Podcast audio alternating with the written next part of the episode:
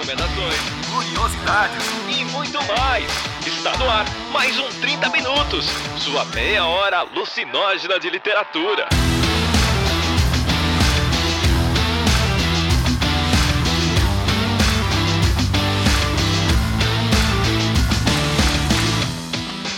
Está começando mais um 30 Minutos, a sua meia hora alucinógena de literatura. Eu sou o Arthur Marqueto e hoje a gente está aqui para poder encerrar o Clube de Leitura 2021 e abrir esse ano de 2022 e o Clube de Leitura que a gente vai começar. Não é? Então, esse oficialmente é o primeiro cast do ano. Estamos gravando no começo de dezembro, mas já estamos aqui para desejar um feliz 2022. Ah, oremos, né, gente? A gente já está antecipando a despedida de 2021, sabe? Vai, vai, vai. Então, eu estou aqui com o Vilto Reis a Cecília Garcia Marcon. E Cecília, quem mais tá com a gente aqui hoje? Então eu arrasto gente pras pautas, né, gente? Viu, tu vai trabalhar sim, não tem essa história de não gravar, vai começar trabalhando sim. E eu trouxe aqui a Marta, que eu conheço por vias do meu outro trabalho, né? Porque não sou só podcast, eu sou professora também. Então a Marta eu sempre conheci como mãe de dois alunos. O Vilto ficou tirando sarro de mim nos bastidores, falando que eu tô velha, porque agora eu já tenho dois alunos praticamente formados, que eu dei aula, da, da, da, dei aula pra família inteira. Daqui a pouco eu vou estar tá dando aula pra filha. Daqui a pouco vem os filhos, né? Filho de é, é ridículo. Eu trouxe aqui a Marta, que é mãe do Adriano e da Zoe. E aí eu vou explicar depois por que, que eu convidei, mas eu queria liberar esse espaço para Marta dar um oi pros ouvintes, se apresentar, falar sobre ela e assim por diante. Seja bem-vinda, Marta. Oi, gente, tá? Tô super feliz de estar aqui, né? É, eu adoro esse podcast, já ouvi várias vezes, é um que eu gosto, eu gosto desses podcasts de conversa, porque a gente fica no fundo, aí vem sempre tem um insight, sempre tem uma coisa bacana. Eu gosto muito de livros, é, eu gosto de literatura, poesia e tudo, arte. E bom, é difícil essa coisa de se apresentar, né? Porque a gente sempre cai naquela de falar, ah, eu sou tal profissão. E na verdade, acho que a gente é muitas coisas. Mas então, eu acho que dá para dizer que eu trabalho como jornalista. Eu sou focada na área de educação, mexo muito também com direitos humanos e isso tem a ver até com a, a trajetória profissional, né, a vida né, o motivo talvez pelo qual eu estou aqui nesse programa hoje que me levou para esse lado, que é a questão da inclusão,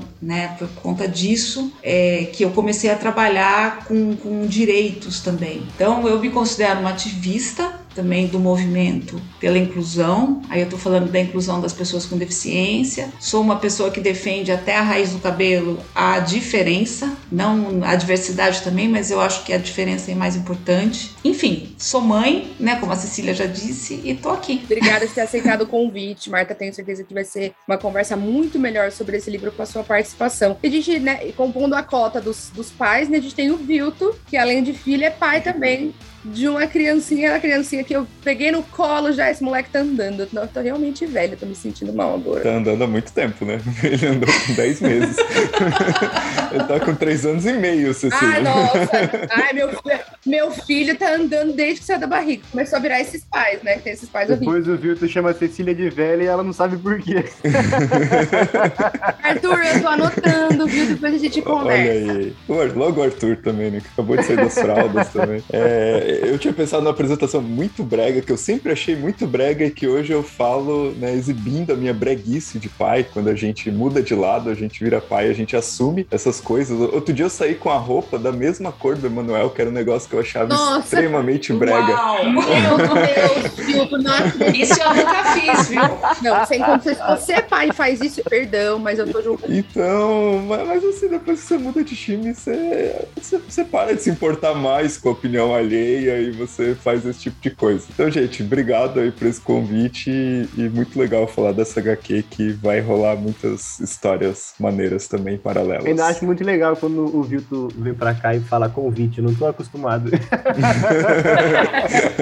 Como se não fosse ele que inventou a coisa toda. É, é, que eu chego aqui, tem uma pauta, eu nem me reconheço mais nesse espaço, sabe? Pra mim é um lugar novo, tem até pauta. Na época que eu fazia, não tinha essas coisas. É, meu Deus. Pelo amor de Deus. Mas a gente volta já então para continuar esse papo com pauta.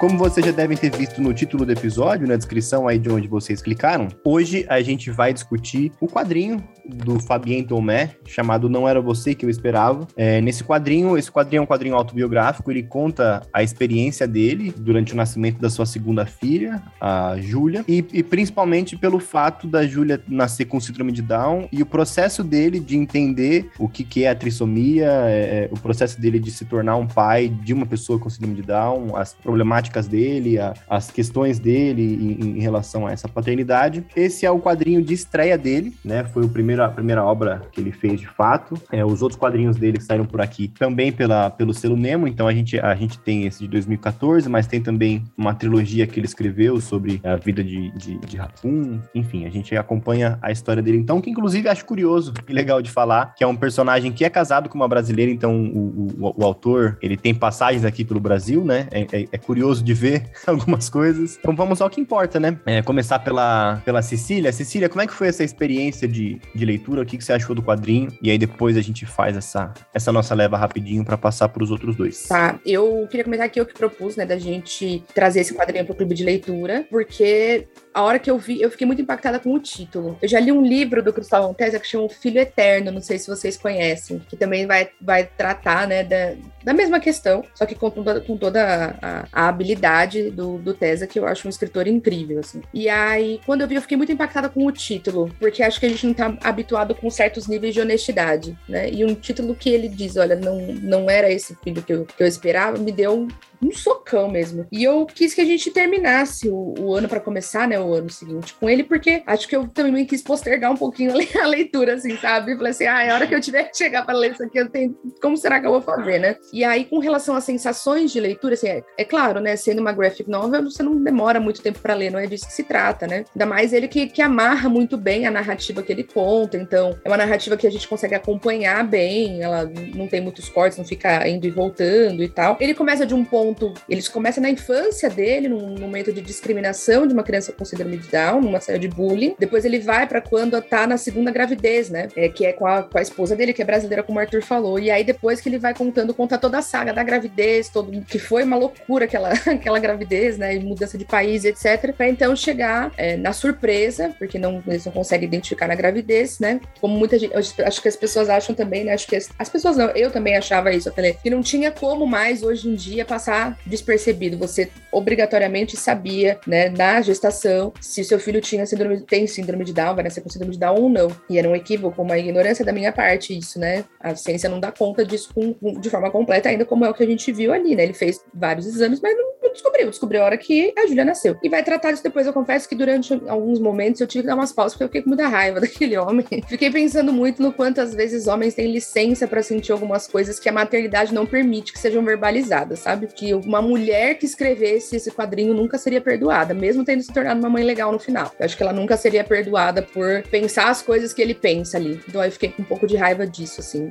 a princípio. Mas depois, é, a honestidade, o tamanho do sofrimento que eu fui enxergando nele, de não querer sentir aquelas coisas, foram me amansando um pouco, sabe? Porque eu sou meio coração mole mesmo. Mas eu fui ficando mais mansa e terminei o livro me sentindo, assim, feliz de saber essa história e pensando uma série de coisas, assim, que eu vou trazer mais pra frente, né? Mas principalmente nas diferenças culturais diante da, da abordagem da questão, né? Que ele traz logo no começo, quando ele fala: ah, no Brasil é, não tem aborto, né? Então, mesmo que você fique sabendo, você não pode fazer nada. E aí me veio, acho que foi um dos choques culturais maiores que eu vivi na vida adulta, assim, que é, gente, mas a nossa luta pelo aborto aqui, ela não passa por, pela, por essa discussão. A nossa luta pela descriminalização do aborto aqui, do movimento feminista, de descriminalizar o aborto e tal, e o aborto seguro, legal para todas que quiserem e tal, ela não passa pelo fato, não passa obrigatoriamente por essa discussão. Ela passa por outro lugar ainda, a gente tá num outro lugar. E aí eu fiquei, fiquei num, conversei com uma amiga de quem eu vou falar mais adiante, mas enfim, as minhas sensações foram essas, assim. Não é uma leitura tranquila no sentido dos sentimentos que ela te provoca, mas ela é muito, achei uma leitura muito importante.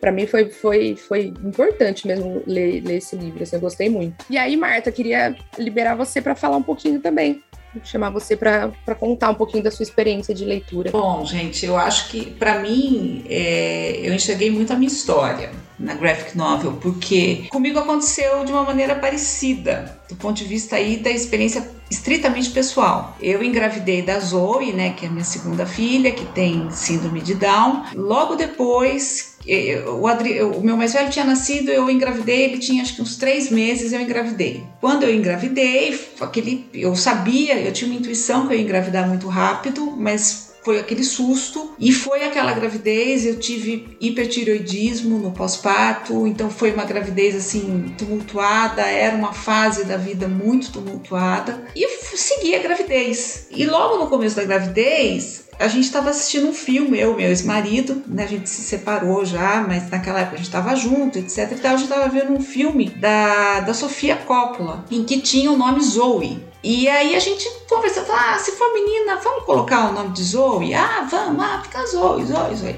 No meio da gravidez, eu soube o sexo, soube que era menina. No final da gravidez, eu soube que Zoe significa vida em grego. E quando ela nasceu, sem que eu soubesse que ela tinha síndrome de Down, eu tive certeza que o nome dela tava, era esse mesmo, né? Não podia ser outro nome, ela não podia ter outro nome, até porque o nome veio lá no começo da gravidez sem eu saber de nada. E comigo aconteceu exatamente como com a esposa do, do Fabian, né? Que é, ela passou a gravidez sem saber que a criança tinha Down. A minha a translucência nucal da Zoe também foi normal, não tinha nenhuma normalidade, as medidas não tinham nada. E assim como a Júlia, a Zoe também nasceu com cardiopatia congênita. Quando ela nasceu, eu estava lá no pós-parto. O parto dela em si é uma, é uma história que chega a ser engraçada, porque ela nasceu três semanas antes do previsto, ela nasceu de 37 semanas. Então eu, eu tava em casa, vou resumir a história, porque, enfim,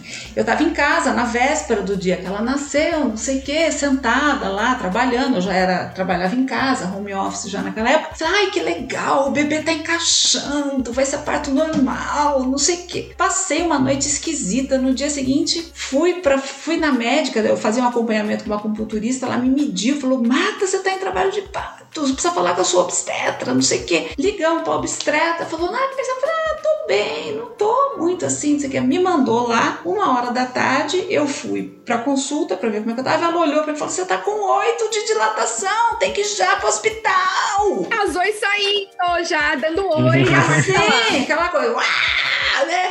E eu lá, oito de dilatação. E em Brasília, onde a gente morava, o, você não tem obrigatoriedade de ir pro hospital XYZ você vai para onde der. E tinha um hospital na frente da clínica. Então nós fomos a pé ali, aquela coisa, correndinho, eu, a médica, não sei o quê. E o meu marido na época, né? Aí chegou lá, eu sei que o meu marido ficou lá embaixo tentando resolver as papeladas, eu subi, fui lá, cheguei lá em cima, não sei o que, me examinar. Não, parto normal, parto normal, pá, pá, pá, pá, pá. Aí de repente fez pi o coração da Zoe, exatamente como aconteceu com a Júlia. A hora que viu o pi, foi, foi uma cesárea de emergência e nasceu a Zoe com sinais de síndrome de Down, porque é sempre assim, né, gente? A hora que o neném, a, que a criança nasce, ninguém assume. A minha história é a história de, sei lá, de 800 mães de crianças com síndrome de Down que eu conheço, né? Porque nasce, aí eu vou, olha, tem sinais de não sei o quê. E o hospital onde eu tava lá em Brasília, que eu morava, eu devia ter processado aquele hospital, né? Olhando hoje para trás, porque eles não assumiram nada. Eles sequer fizeram um exame cardiológico gravíssimo e ela teve queda de batimento cardíaco né, no hospital. Eu tô contando essas coisas, assim, eu acho que um pouco por causa disso, né, Cecília, que você falou, quer dizer, a, a, gente acha que a ciência dá conta de tudo, que tá tudo mapeado, que é impossível você saber, é, não é bem assim. Na verdade, não só é perfeitamente possível você ter um filho com Down ou qualquer outra deficiência ou qualquer outra condição é, sem ter essa informação, como você está sujeito a uma série de arbitrariedades entendeu? No momento em que essa criança nasce por falta de informação, por uma visão preconceituosa, por um monte de coisa, né? Mas depois eu falo mais, porque senão eu não paro de falar, gente. Gilto, e você? Olha, foi uma leitura assim bem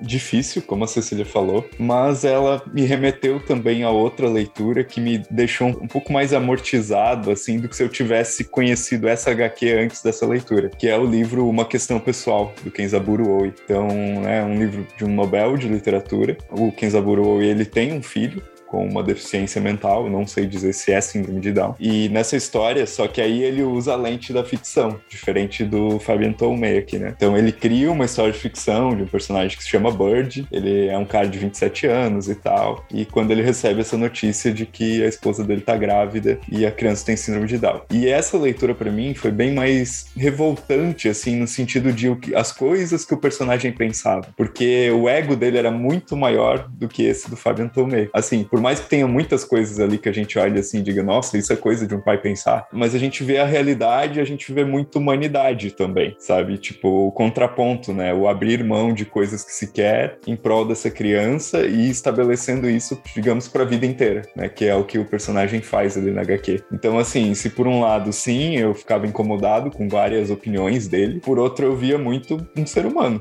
ali, com todas as dúvidas, ansiedades, né? E dá para ver que ele era muito mais, é, eu não sei se é a expressão correta dizer neurótico, mas do que a esposa dele, né? Que era brasileira, que tinha também as preocupações, mas ela era bem mais, bem mais calma, bem mais, não, calma, vamos ver, vamos esperar, vamos ver o que, que os médicos dizem. Mas é a perspectiva dele, né? Como ele havia, né? O que a gente, tem, o que a gente sabe dela é como ele havia. E ele havia como uma fortaleza, porque a mulher segurou muito a onda. Pode ser que internamente ela estivesse desmoronando, pode ser que internamente ela estivesse caótica, mas como, o que, que ele enxergava nela? Ele enxergava nela alguém que deu conta de cuidar daquela criança, entendeu? Então, mas isso acontece, né, gente? Porque aí, assim, continuando, a... quando a Zoe nasceu, ela nasceu, vieram me dar a notícia da suposta, né, suspeita de, de trissomia, de síndrome de Down. Eu olhei para fora, tava um céu azul, daquele céu azul de Brasília, eu olhei e falei, isso não é nada. Eu nem lembrava, gente, o que era trissomia. Né? Eu não sabia, tinha uma vaga lembrança lá do, do ginásio, eu sou do tempo do ginásio, não sei o quê, sabe? Aquela coisa e e não sabia nada, mas o meu medo era o quê? Era contar pro meu marido. E aí eu achei que foi uma puta de uma sacanagem, se é que essa palavra é permitida nesse programa. Autorizadíssima.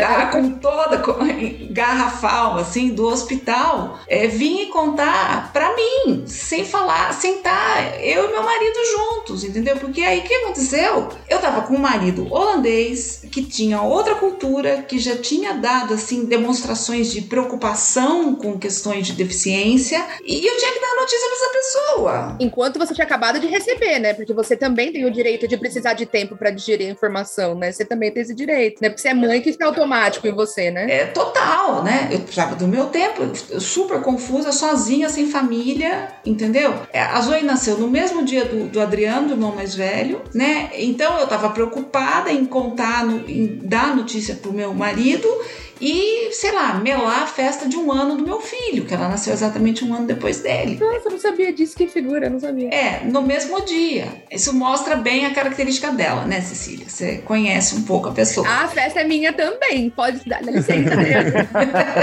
e o Adriano só, tipo, beleza, tá bom, senta aí. Quando nasce uma, uma criança com deficiência, a gente sabe do peso que cai em cima da mulher né? Assim, eu não tô reclamando, tá, gente? Vou deixar isso bem claro. Mas a gente sabe que tem N histórias de maridos que abandonam as esposas quando vem a notícia. Isso é muito comum. Vou deixar o Arthur falar da experiência de leitura dele para depois puxar o, o ponto que me deixou mais pensativa com essa. Eu, eu não, é uma coisa que eu não consegui resolver e eu gosto quando a coisa se apresenta num dilema ético, moral para mim, significa que eu tenho coisa para pensar, sabe? Significa que não tá resolvido ainda, enfim. Arthur, e você? Como foi? Você que é um neném, você que não tem nem 30 anos de idade ainda. Mal tem barba. Para mim, a questão da, da leitura do, do livro, eu terminei de ler e falei, bom, como é que eu vou poder falar do livro sem transformar o episódio numa grande sessão de terapia, né?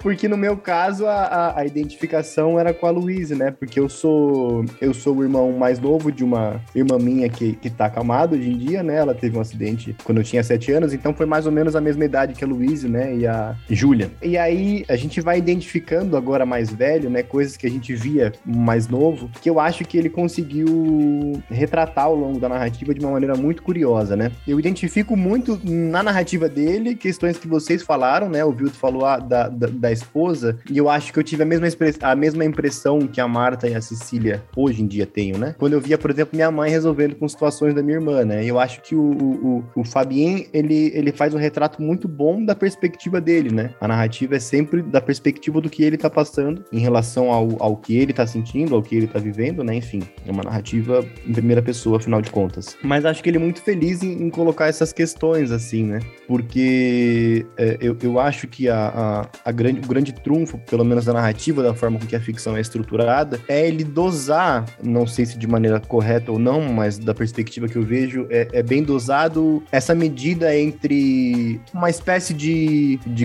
glamorização do, do cuidado que às vezes a gente vê, né? Tipo, nossa, olha que barra, que força, que guerreiro, né? Essa, essa, esse glamour que a gente vê em algumas narrativas, é, enquanto eles põem os questionamentos de fato por outro lado, né? É, a gente vive, a gente viveu e sentiu várias situações em que a gente via pessoas falando, nossa, realmente, tadinha, coitada, e você fala, meu, vai tomar no seu cu, sabe? Vai cuidar da sua vida.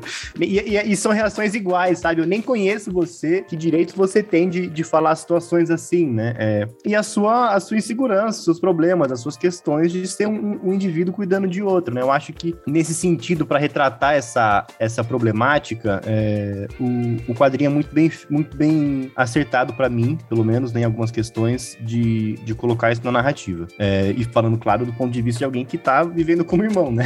como tá a parte ali da, da situação. Falando em outras questões do quadrinho também, né? É, pra gente poder alongar essa discussão com as falas de vocês. Eu gosto muito de como o, o quadrinho é organizado. É, eu acho muito bonito o traço dele. Gosto de como ele estrutura cada capítulo com uma cor dominante, né? É, esses fundinhos diferentes, eu acho que, que é muito curioso, muito ver, é, é de ver. É interessante ver como essa foi a primeira tentativa dele de uma narrativa longa de, de quadrinho, né? Estruturado em, em capítulozinhos, né? Em pílulas. Acho que, que isso dá bastante dinâmica e é, e é bastante interessante de ver a, os diferentes momentos, diferentes questões, diferentes problemas que, que ele tá enfrentando. Então, quadrinhos, momentos cinzas, momentos amarelos amarelos. E aqueles momentos de, de retrato, né? Em que são várias lembranças e cada lembrança tem uma cor, né? Tudo isso fazendo um mosaico colorido. Eu acho que é um quadrinho muito bonito, assim. As brincadeiras de imaginação dele também, né? Que mostram as ansiedades, né? Ele antecipando o futuro e aí ele cria de um modo bem lúdico, assim. Acho que nesse sentido, mais o trecho, né, dessas é, projeções, o mais, mais me tocou foi quando ele fala da deficientolândia, que são todos os milhões de médicos e, e especialistas que ele vai visitar e que ele se sente num parque de diversão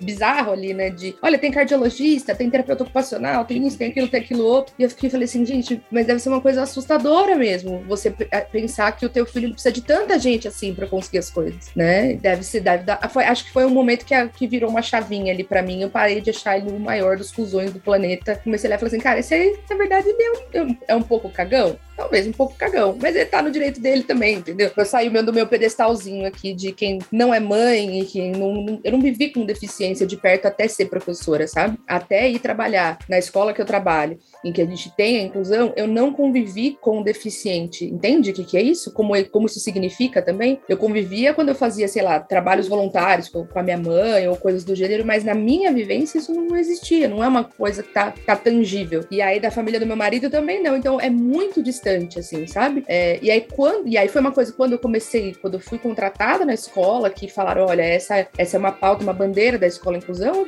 me matei de estudar. Comprei livros e livros, estudei muito, muito, muito, muito sobre o que que era essa, o que que é a inclusão, o que que a gente tem que oferecer enquanto escola, enquanto pessoa, enquanto sociedade, enquanto coletivo para essas pessoas, né? Por isso que quando eu falei lá que o que me pegou mais foi aquilo, né, o Arthur chegou a colocar aqui na pauta, um dado de que na França 96% dos pais abortam quando descobrem que o filho é portador de síndrome de Down. Eu fiquei no chão com essa história, gente. E esse dado é recente, viu, Cecília? Eu peguei de uma matéria, acho que do fim do ano passado, do começo desse ano, é um dado bastante recente. Isso não é só lá, né? É, isso na Europa inteira é assim. Puta que pariu, entendeu? E aí, assim, uma das, das discussões que eu, como feminista, acho urgente são é, é exatamente a descriminalização do aborto, a, a, que a mulher possa ter esse controle do, do, seu, do seu corpo e decidir se ela vai ser mãe ou não, se ela vai dar segmento a uma gravidez ou não. Mas quando esse dilema se apresentou para mim, do tipo, tá, e aí, ela tem o direito de abortar, por que a criança vai nascer com deficiência? É uma, é uma pergunta do cacete, né? É, é, é duro culturalmente para mim. E eu entendo que é uma imersão cultural em que eu estou em outro lugar. E que eu não tenho. E aí, o que, que eu cheguei à, conclusão no meu pensamento? Que eu não tenho o direito de tomar essa decisão. Que se a minha pauta é coletiva, a decisão não pode ser, não pode ser baseada no meu dilema individual. A pauta é coletiva. Então, essa mulher ela tem que ter, pelo Estado, o direito de fazer isso se ela quiser. Mas a gente, como sociedade, tem que discutir por que, que dá tanto medo de ter uma criança deficiente. Porque significa, porque significa, no meu ponto de vista, você sabe que essa sociedade vai excluir. Por isso que você não quer. Em parte, tem essa, essa questão, né? Acho que é, é uma discussão coletiva maior. Mas aí eu, eu resolvi isso assim na minha cabeça, entendeu? O meu dilema moral, ele não importa para uma decisão coletiva de saúde pública. Ele é o meu dilema individual moral, meu umbiguista. É o dilema que a gente tem que levar, mas por quê? Por que que, por que, que a possibilidade de ter um filho com deficiência é algo que causa esse pavor? É, essa é a pergunta que eu acho que a gente tem que, tem que resolver, assim. E eu conversei sobre isso com a Marcela, que gravou comigo com o Arthur esse ano, né? A Marcela, ela tem dois filhos hoje, e antes, tava contando aqui, um pouquinho antes de você chegar, Marta, que antes de é, dela ter o Rafa, que é o filho mais velho dela, ela ficou grávida, ela queria muito ficar grávida, ela tava tentando, ela ficou grávida, então foi uma, uma puta festa e tal, e ela perdeu com 12 semanas. Foi foda, foi super triste, a gente ficou todo mundo super arrasado, ela, obviamente, mais do que todo mundo, né? E aí no escritório, eu trabalhava com publicidade na época ainda, e no escritório do lado ali, vizinho da gente, tinha uma moça que tava grávida de um, umas semanas mais, tipo, umas, sei lá, 16, 17 semanas, e eu lembro que um dia a Marcela chegou na sala nossa da redação, puta, chorando, muito triste, com muita raiva, e aí quando ela conseguiu contar, ela contou que a mulher, no, banheiro, ele tava rolando um papo e a mulher tava se lamentando porque tinha feito o exame e tinha descoberto que era menina. E ela tinha acabado de perder o neném, né? E aí ela falou: Nossa, me veio tanta coisa que eu queria ter de vontade de falar pra aquela mulher, sabe? Tanta coisa que eu queria ter dito. E aí fica, na verdade, eu tô trazendo isso para falar que assim, o que, que será que se espera? Acho que a pergunta talvez seja: o que será que se espera quando se espera ter um filho? Ele tem que vir de que jeito, né? E aí parece que você tá comprando, sei lá, nem roupa que a gente pede, vem do jeito na, na internet que a gente quer, sabe?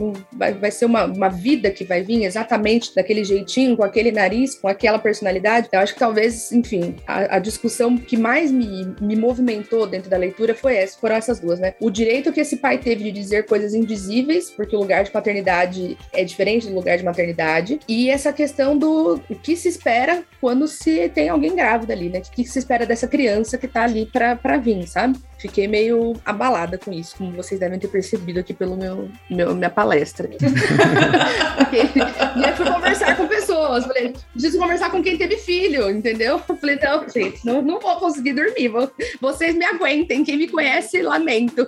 Vai ter que ficar lendo mensagem minha. É então, Cecília, eu acho que essa questão do, do choque, né, quando nasce um filho com deficiência, uma filha com deficiência é, tem muito a ver com uma ideia de normalidade, né? Do que, que é normal, porque no caso específico da deficiência, eu acho que tem uma visão da deficiência como doença. Isso tudo, gente, tem uma história, né? Eu depois que eu tive a Zoe, eu fui estudar essa coisa toda. Então, ah, como tudo na vida, a, o conceito de deficiência também é uma coisa que mudou ao longo do tempo. No caso da síndrome de Down, a gente vem lá do mongoloide, do retardado, é, e hoje a gente está num modelo é, que de uma, numa compreensão, eu não gosto de falar modelo, numa compreensão da deficiência que é uma compreensão social da deficiência. Quer dizer, a deficiência ela não é uma característica da pessoa, ela está no meio. Ela está ali é, na, na, na, impossibilidade da sociedade, da escola, do, da padaria, do cinema garantir o acesso daquela pessoa àquilo tá? Agora, a gente ainda convive com uma percepção e com uma visão da deficiência como uma doença. Então, existe, isso vem junto num caldo que eu acho que tem muito a ver com uma visão super idealizada, né, hoje em dia, do que, que é ter filho. Né? Eu lembro, eu, meus filhos já nasceram faz tempo, mas já era um pouco assim. Quer dizer, a hora que você engravida, assim, é, tem um mundo maravilhoso, entendeu? A defici deficientolândia lá do, do Fabian, que, que ele conta, a gente também tem, o, o a, sei lá, a materna, a maternoladolândia, sei lá como dizer, né? Então tem uma série de é, é, receitas, livros, manuais. Aí seu filho nasce, você não sabe como fazer com seu filho dormir. Ah, você vira ele para a esquerda, dá três tapinhas no bumbum, aí ele vai dormir. Não, não funciona fecha a porta do quarto, deixa a criança se esgueirando. Quer dizer, você tem receitas e modelos e para tudo, entendeu? E eu acho que isso tem muito a ver com a sociedade em que a gente vive. Aí chega uma pessoa com deficiência intelectual, a gente vive num mundo que supervaloriza né, a, a performance, né, a, o desempenho, ou isso, ou aquilo, né? Cada vez mais a gente está nessa vibe. E chega uma pessoa que tem deficiência intelectual, entendeu? Que de repente vai se alfabetizar com 14 anos. Quer dizer, então isso em si entra muito em contradição com, a, com o modelo de sociedade que a gente está vivendo, sabe? É muito chocante. E eu acho que as pessoas assim abortam, as mães abortam, porque tem essa visão médica, né? Quer dizer, a sociedade. E isso é muito pior na Europa do que aqui no Brasil, viu, gente? Tá? É, é, é, a Europa, embora, né, etc e tal, não vou entrar nos, nos detalhes aqui, mas é, na verdade, é, essa segregação, essa separação, eu acho que ela é muito maior lá do que aqui sabe? De entender, de separar os espaços. Você colocar um, filho com, com síndrome de Down numa escola comum, na Holanda, na França, é super difícil, gente. Você passa por um processo ali, a criança é escrutinada, né? Existe essa palavra? Nem sei. Né? Faz lá, é, a criança, sabe? É uma avaliação, é o tal do PEI, né? que avalia se a criança tem condições, quer dizer, a partir do momento que você está avaliando se a pessoa tem condição de ir para uma sala comum ou para uma sala especial, é você está trabalhando com o modelo médico de deficiência. Você está tratando a deficiência como doença, você está colando o carimbo da deficiência na pessoa e, e não está olhando para as práticas sociais, né, para a estrutura social que não considera a diversidade, não considera a diferença. Eu acho que é um pouco isso. Essa questão da deficientolândia, né? Isso também me tocou assim um pouco, porque com o Emanuel a gente está lidando com um atraso de fala. E aí a primeira vez, daí vai na pediatra, depois vai no neuropediatra e, e aí depois não, vai na fonoaudióloga, depois vai na TO, né, terapia ocupacional, depois vai na psicóloga infantil para fazer uma avaliação. E aí assim, gente, é, é realmente, né? Ele, ele é uma criança mais tímida, mas no tempo dele ele está se desenvolvendo. E aí entra a questão que você falou das comparações. Meu, isso é muito forte entre pais, muito forte. É muito difícil tu chegar num outro ambiente que tem uma criança que tu não veja pais conversando sobre isso. Né? E até no, antes da gente gravar, a gente tá falando não sei o que do. Ah, mano, anda com 10 meses e tal. Mas é, é porque rola muito essa conversa e é muito difícil tu não entrar nessa conversa. E é quase que uma reação automática,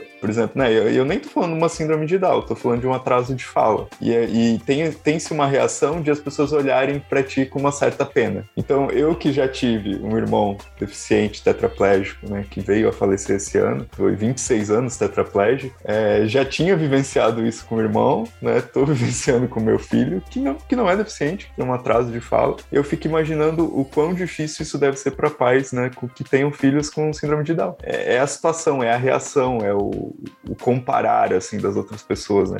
É o não estar preparado da sociedade. E aí o que me assustou um pouco na HQ também, né, fazendo esse gancho, é a questão de quando ele compara com certas coisas do Brasil. E aí ele diz que, ah, não, no Brasil eles têm uma forma. Quando ele tem que explicar isso para a filha mais velha, né, que ainda é uma criança, né, e aí ele usa essa expressão: no Brasil eles têm uma forma melhor de explicar isso quando eles chamam a criança de especial ou excepcional. Ou quando eles dizem que ah, é a criança que escolhe a família, que é uma ideia que eu só ouvi recentemente. Então, aqui para mim no, no Sul é um contexto novo. Tá? Cresci ouvindo isso. Toda vez que eu reclamava de qualquer coisa, minha mãe falava, ah, mas foi você que escolheu vir pra essa família. Eu falei, olha, eu não lembro de ter assinado nada. Cadê, cadê meu plano? E aí eu até queria perguntar pra Marta como é que é esse lidar com essa expressão especial, excepcional também. Pois é, gente. Aí a gente entra numa seara que é super delicada, né? Porque assim, o, a HQ ela é ótima, gente, assim, no sentido de, de trazer esse monte de questionamento. Mas eu acho que por uma questão de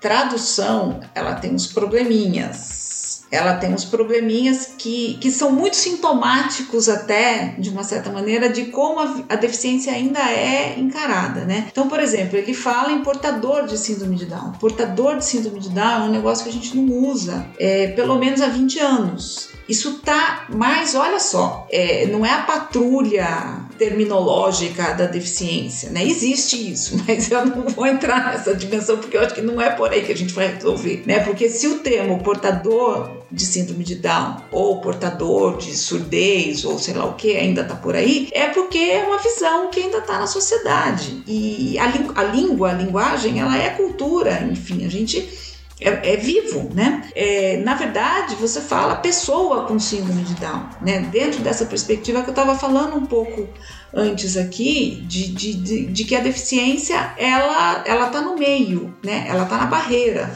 ela está nesse encontro né, da criança com, com síndrome de Down na, com a sociedade, que não, é, que não é capaz de que, por conta dessas barreiras, não consegue desenvolver o seu potencial, seja ele qual for. Então, eu acho que é, essa questão de falar o especial, né, você está distinguindo né? Você tá separando, fala, ah, ele é especial. Quem que é especial? Eu sou especial, gente. Eu tenho meu cabelo cacheado, lindo, maravilhoso, entendeu? Eu, eu, eu sou especial, a Cecília é especial, o Vilto é especial, o Arthur, você entende? A rigor, todo mundo é especial e ninguém é especial. Então, a partir do momento que você faz essa distinção, por exemplo, do especial, você está colocando a criança, a pessoa ali naquele lugarzinho, naquele cercadinho separado da sociedade. E você deixa de, de tratar com naturalidade. Isso desencadeia um monte de coisa. É, você achar que aquela pessoa vai precisar de, uma, de algumas coisas específicas. Então, por exemplo, na escola, é, que é o meio mais fácil para mim, porque eu sou jornalista de educação, né? Ela não, essa criança não precisa passar por um diagnóstico e ter um plano específico para ela, porque ela tem síndrome de Down ou porque ela tem uma deficiência intelectual. Né? Você tem que olhar e ver que tipo de recurso essa escola tem que oferecer para essa criança para ela poder é desenvolver o potencial dela, seja ele qual for. Né? Não importa se a criança vai se alfabetizar com 15 anos, com 5. É,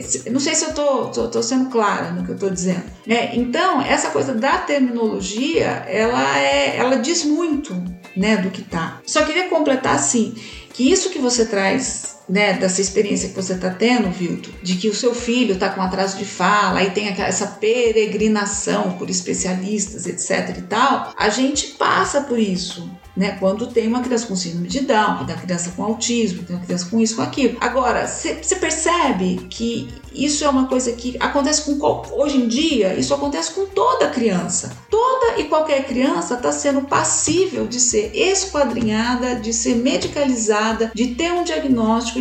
Tá? Eles vão medir o atraso de fala do seu filho em é, 3 dias, 4 horas e 32 segundos. E o tipo de relação que se cria né, dentro da própria família, porque você cria uma relação de cobrança, né? Porque aí você passa a querer pressionar o teu filho. E aí a relação fica insuportável, né? Inclusive, se tem isso na carteira de vacina nacional, né?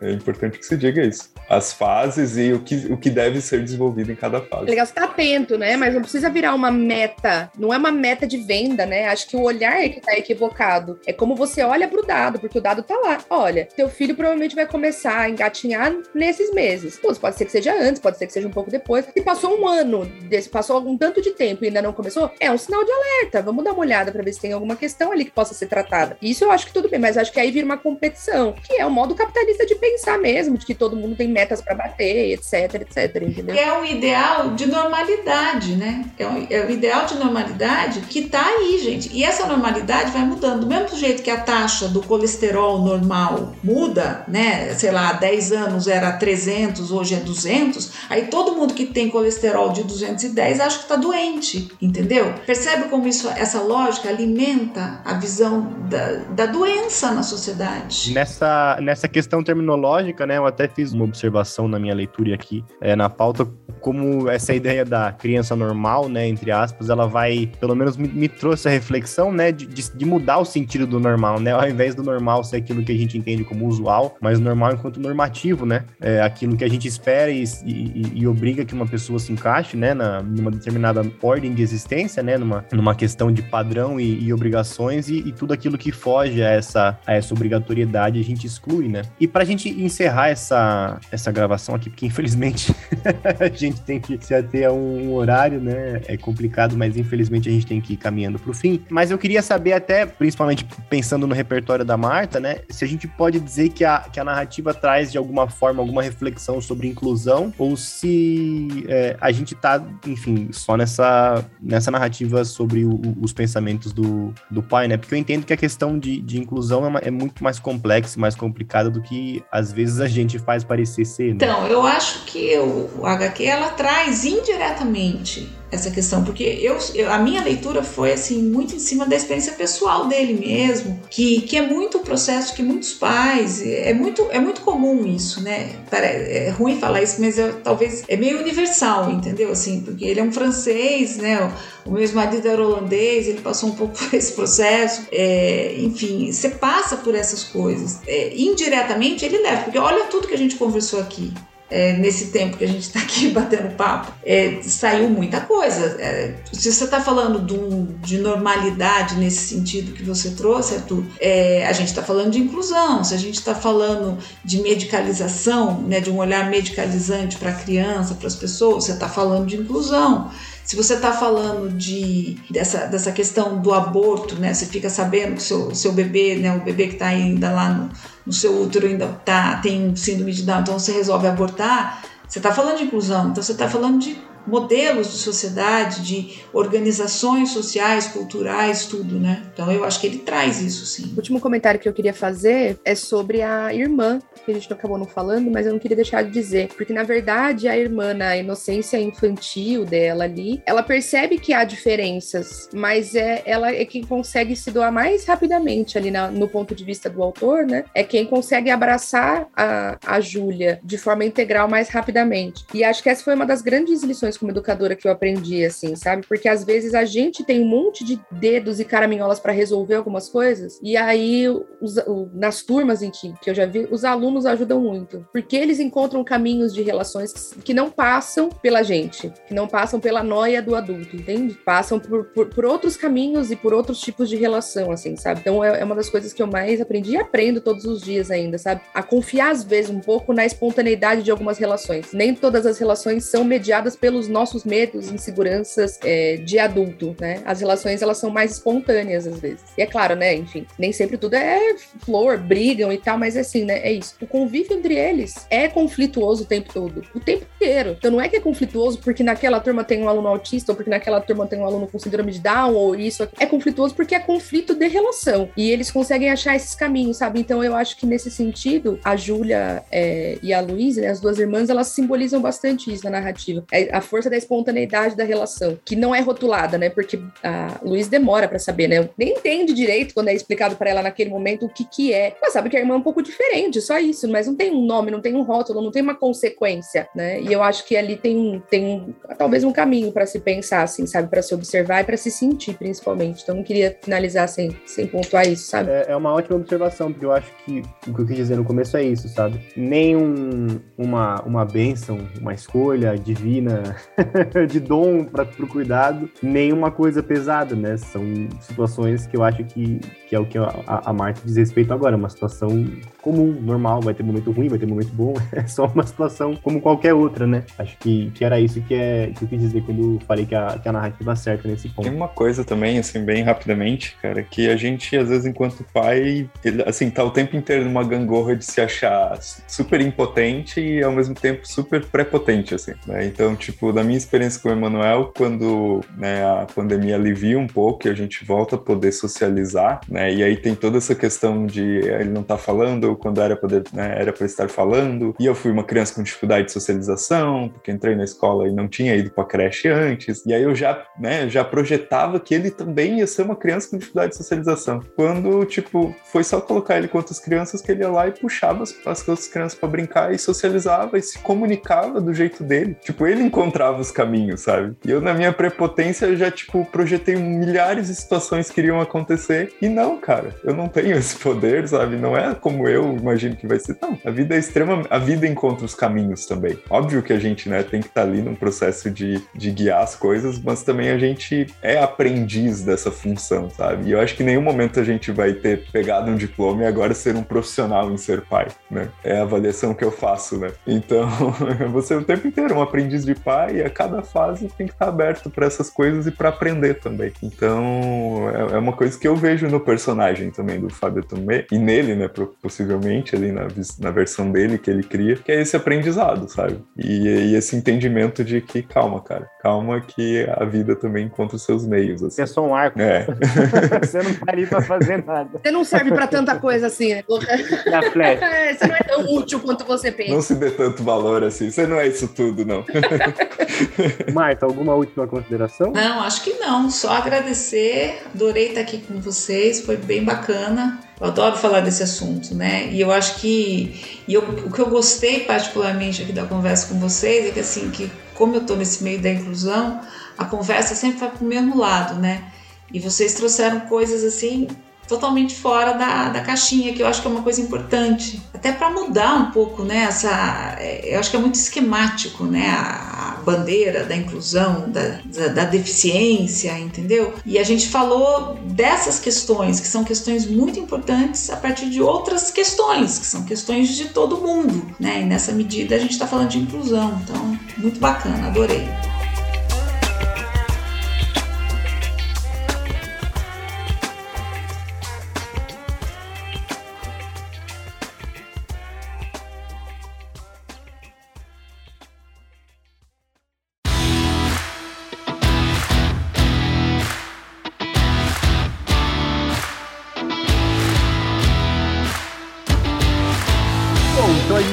Ao fim de mais um episódio do Clube de Leitura de 2021, mas estamos apenas começando o ano de 2022 e o próximo Clube de Leitura de 2022. Mas antes da gente falar sobre isso, Marta, se as pessoas quiserem acompanhar um pouco do seu trabalho, do que você faz, tem algum lugar onde elas podem te encontrar fácil? Então, eu, a única rede social que eu uso mais ou menos é o Instagram. Eu tô como marta.avancini no Instagram. Não tenho site pessoal, mas eu faço uns podcasts também de educação. Né? Atualmente eu estou fazendo um podcast que chama De 0 a 5, que é um podcast sobre criança. Tem um outro também que chama Artigo 205, que esse é mais tecnicão de educação, é mais pesadão, para quem gosta do tema, tá? E tem, claro, não posso esquecer o Cá Entre Nós, que é um podcast sobre educação inclusiva, que eu faço para o laboratório, esqueci o nome, é o LEPED da Unicamp, é o Laboratório de Estudos. Então, é, esse é muito bacana. O LEPED é um centro de referência sobre esse debate, sobre essa discussão. Então, vai pela sigla, eu não estou lembrando o nome, me perdoa, Mantuan, que eu não lembro o nome inteiro do LEPED, mas vai nessa que pelo sigla vocês encontram, vale muito a pena. Você, Vilto, Quais são os seus projetos para esse ano que começa? Algum, alguma entrega de, de relatório? Ele ainda não organizou o contrato dele com a equipe. Eu não vou autorizar muitas coisas antes de falar. Vamos ver se eu vou poder fazer merchan em 2022. Ah, então. Tem que fazer o Pix. Tô quase virando membro honorário do Isso é ridícula. Ah.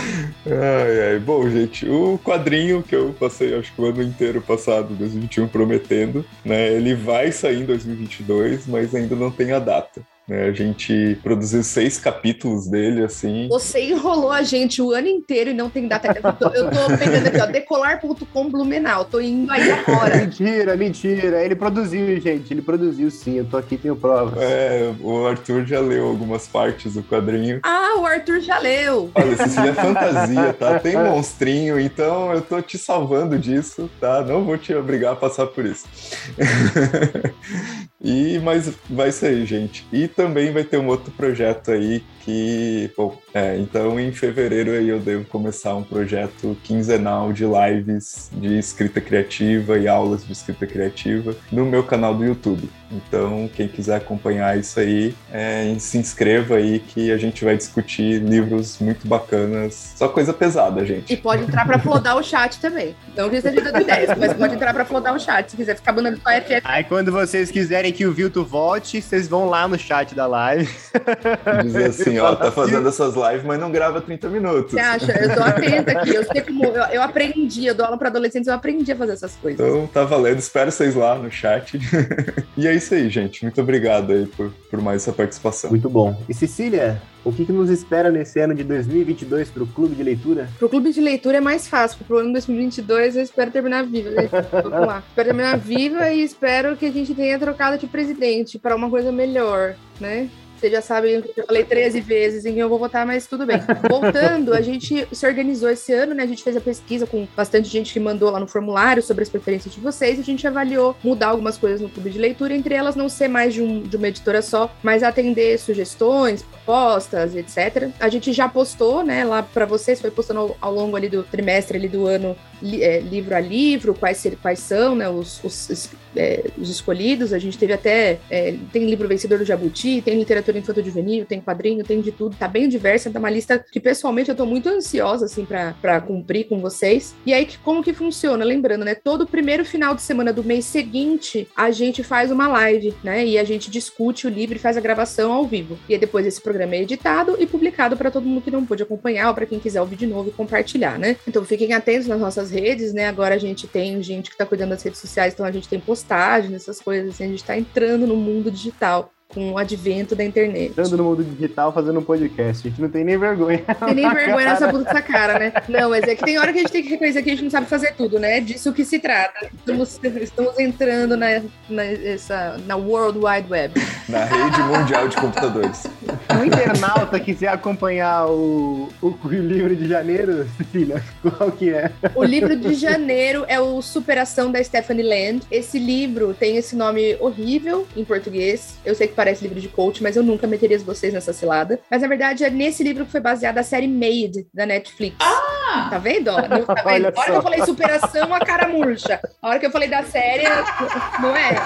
Eu sei, eu tô atenta aqui. Inclusive, tem a capa remete um pouco a livro de coisa empresarial, autoajuda. Horrível, horrível. Já vou começar falando mal do projeto editorial, que é porque a meta é a gente se queimar com as editoras, fechar portas, entendeu? É, mas brincadeiras essa parte é um livro que eu escolhi porque eu assisti a série, eu gostei muito. E eu acho que tem uma discussão muito legal que dá para acontecer. É, tô convencendo a minha irmã, que trabalha nos Estados Unidos, não como é, faxineira, não como maid, mas como nene, como babá, a vir compartilhar algumas coisas que ela viveu desde que ela foi morar lá. Porque a nossa preocupação é sempre trazer essas discussões para vocês da forma mais ética possível, que foi o que a gente fez com a Marta hoje, né? De trazer ela aqui. Se, sentido teria a gente fazer uma discussão dessa, é, dessa profundidade, sem ter alguém de fato que pudesse colaborar com, com essa experiência, esse olhar é, para discussão discussão, né? Então, o primeiro livro é Superação da Stephanie Land. É, a gente vai deixar já o link no post, porque se vocês forem comprar, comprem pelo link do podcast, que a gente recebe alguns centavos do senhor Jeff Bezos na pirocona espacial, tá? É isso. É, os livros também, no momento em que vocês ouvirem isso daqui, imagino que já, já, já devemos ter uma arte pronta com todos eles publicados nas nossas redes, aí vocês podem checar lá. É, mas para acompanhar a gente, saber tudo isso em primeira mão, a gente tem os grupos abertos, né? Tem o Telegram, tem o perfil no Instagram, tem o perfil no Twitter, mas desde o mês passado, também conhecido como esse mês que gravamos, a gente já começou com o programa de financiamento renovado,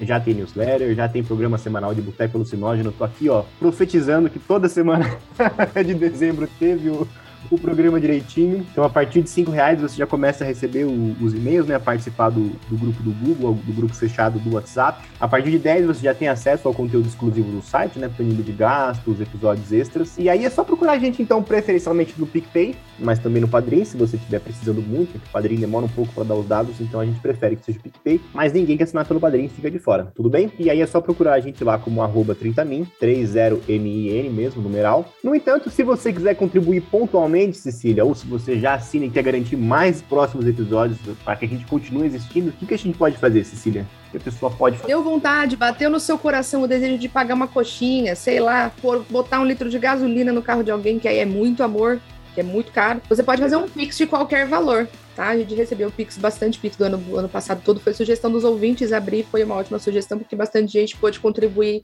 de forma não regular, né? A gente sabe que a situação tá caótica. Obrigada, Paulo Guedes. É só mandar um Pix de qualquer valor para pix.30min.com.br, o 30 sempre os algarismos 3 e 0 tá bom? É isso, né, gente? É isso não. É... Deixar aqui, então, aos, aos apoiadores que já estão no, na faixa de 40 reais, um agradecimento para Thelma Lúcia Cobori e para o Lúcio Porto, não é? Agradecer vocês por, enfim, contribuir com a gente nessa, nesse momento difícil. A gente fica por aqui, agradece, agradece a companhia de quem ouviu, agradece a presença da Marta e do Vilto, que não vai fugir da gente tão fácil. Nenhum dos dois, na verdade. Agora que a gente tá a Marta, infelizmente, ela tá laçada agora. E se você ouviu gostou, não deixe de compartilhar com quem você acha que pode gostar. Se tiver um agregador que permita votação, vota lá. Muito obrigado e tchau, tchau. Tchau, gente. Valeu. Tchau, tchau. Valeu, gente. Tchau, até.